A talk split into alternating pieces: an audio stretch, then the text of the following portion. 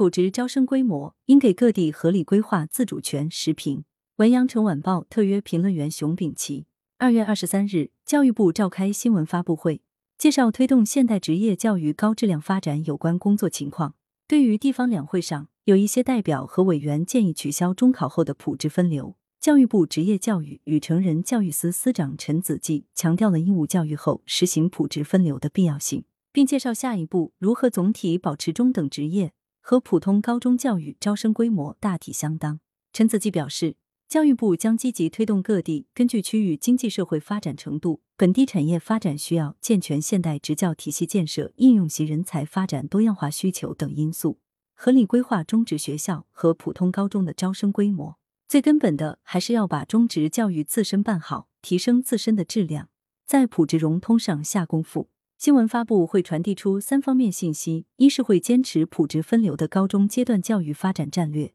短期内不会取消中考后的普职分流，推迟普职分流；二是虽然要求普职规模大体相当，但各地可以根据实际情况调整普高中职的招生规模，这意味着各地有弹性调整普职比的空间。三是通过提高中职教育质量和地位，从根本上解决普职分流产生的分流焦虑问题。在笔者看来。各地可合理规划中职学校和普通高中的招生规模，是务实之举。在此基础上，应该给地方更大的自主权，在探索普职融通方面积累地方经验，开创新的高中教育发展模式。普职规模相当，一半初中毕业生中考后分流到中职，被指是家长焦虑的重要来源。从普高和中职的实际招生和办学情况看，全国高中阶段教育普职比其实并不是一比一，而是约为六比四。根据二零二零年全国教育事业发展统计公报，中职招生占高中阶段教育招生总数的百分之四十二点三八，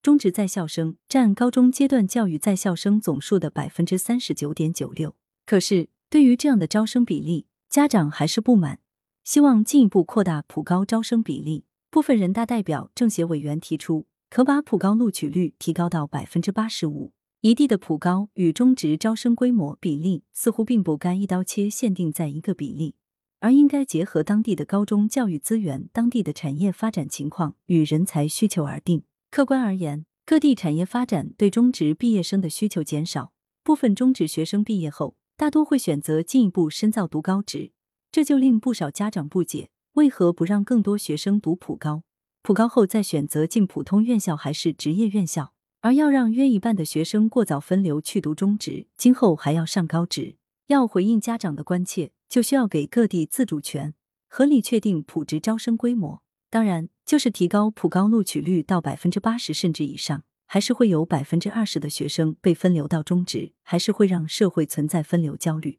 要进一步解决这一问题，就需要在改革技能人才培养体系、完善职教高考制度以及推进普职融通上做文章。首先，应结合产业发展对技能人才的需要，大力推进中高职贯通、中本贯通，培养高素质技能人才。中高职贯通、中本贯通招生和培养规模应提高到中职教育的一半以上。其次，应完善职教高考制度，推进职业本科院校、应用型本科院校培养技能人才的高校专业都通过职教高考招生，允许普高和中职学生报考职教高考。把职教高考建设为与普通高考平等的高考，引导普通高中也开设技能课程，鼓励学生选择职教高考。职教高考要强化对学生高中阶段修读技能课程的考核，以此促进职业学校以培养技能人才为定位办学。随着职教高考制度的建立，可允许我国有条件的省份探索普职全面融通的高中办学模式，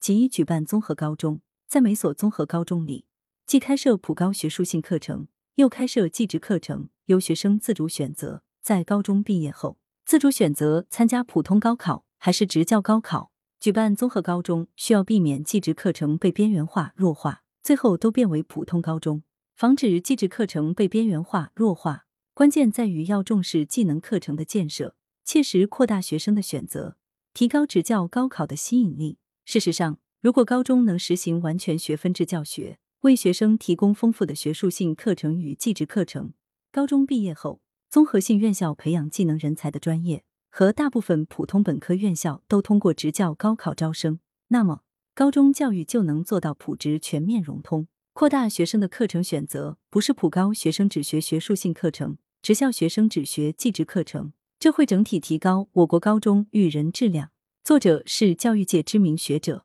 来源羊城晚报羊城派。图片新华社，责编付明图、李魅妍。